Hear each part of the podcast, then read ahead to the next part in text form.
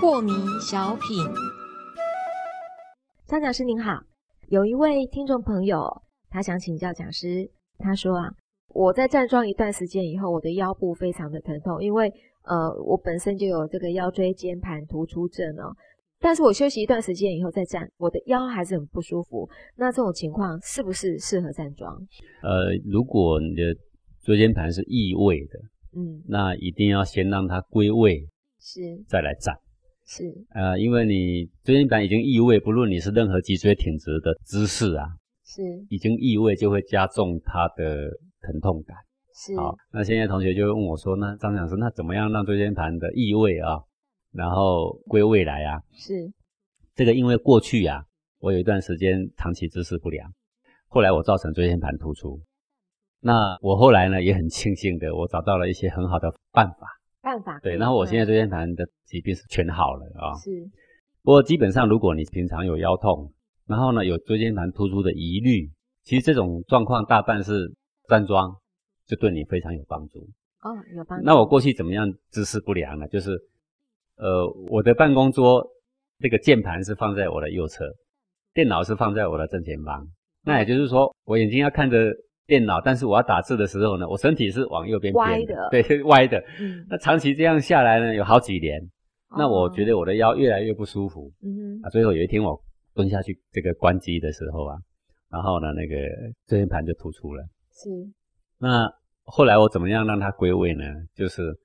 呃，躺这个仰卧起坐板啊，我不晓得各位知不知道仰卧起坐板是什么东西？就是我们做仰卧起坐的时候，平常是没有一个板子，你可以在地板上，你可以躺在床上，你就可以做仰卧起坐，对不对？但是是平的，平的。嗯。那仰卧起坐板是这样，它脚是勾着的，是脚步是垫高，也就是身体是往下倾斜的，是。但是膝盖是弯着，刚好有一个东西勾着啊。那这种情况有什么好处呢？这个情况的好处就是说，你的身体是自然的下垂，它是时间越久，它身体渐渐渐渐的脊椎正在拉撑着，那个角度不是很大，也许只有三十度，好，最多到四十五度，是，它也不是全部把你的身体倒掉，如果倒掉的话，对这个脊椎受伤的人他是受不了的。只要有一点斜，它只要有一点斜度，那你小看这个斜度，你以为这样斜是对脊椎拉伸没有效果的。很多人迷信于要拉伸你的脊椎，就要靠一种躺卧的姿势，然后颈部把你夹着，脚部把你夹着，把你拉开，有没有？其实那种是太造作了，而且这个有点危险性。嗯。好，那用你的自己的身体力量，而且只有少数的三十度、四十度的倾斜，那这个力量非常温和。你不要小看这个力量，你只要躺在上面，你身体都不出力，那个椎间盘被压缩了嘛？对。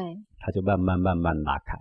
嗯，第一次躺下去的时候跟触电一样，那就拉开那一刹那跟触电一样，几乎痛到快跳起来。那一刹那就是挤进去的已经被拉开，是拉开之后那几天觉得哦，这个人生太美满了。结果呢，就又得意忘形，又挤进去了，又受伤了。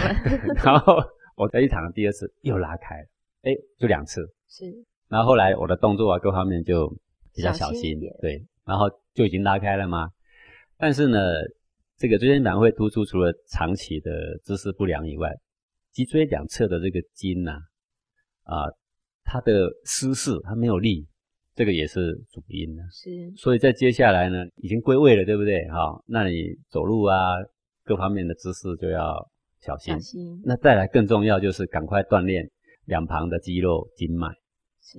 好，那两旁的肌肉筋脉有所谓这个飞燕式啊，飞燕式就是趴在地板上。两只手举起来，两只脚举起来啊，就这么简单。是。那当然用力的什么地方呢？就是背部咯，看你能撑几分钟。啊，这个方式呢也很有用啊。或者是你把两只手甩下来，再举上去，甩下来再举上去，有吗？是。这样它就可以锻炼到你的背部。每一天都这么做。对对对。那或者是你站在一个栏杆的旁边，然后你的身体往前倾，那你的腰部就靠着栏杆嘛。是，然后你身体往栏杆的下方倾，然后呢，双手举起来，然后身体也跟着起来，然后再甩下去，再举起来。你这个举起来的动作就是在训练你的背部脊椎旁边两排的肌肉跟筋。等你把这个筋训练的够茁壮的时候，而你要常常躺那个仰卧起坐板哦，为什么呢？因为你一跑掉，它就会把你拉回来。呃，因为那个肌肉的力量其实也很对对，大这这哦几个月之中，你要天天都去躺一躺哦，五分十分也好，躺一躺那个仰卧起坐板，躺在斜坡上，是对不对？脚勾着，让他身体自然下垂。然后呢，早晚呢就多做做训练你的背部、腰部的脊椎，是那很快呢就会恢复了。是啊，我们这位听众朋友，这个就是我们讲师呢，从有然后一直到现在已经完全都没有这件事情啊。对这现在工作啦，搬很重东西啦 都没有问题啦，对啊，都恢复了。嗯我们这位听众朋友可以试试看了。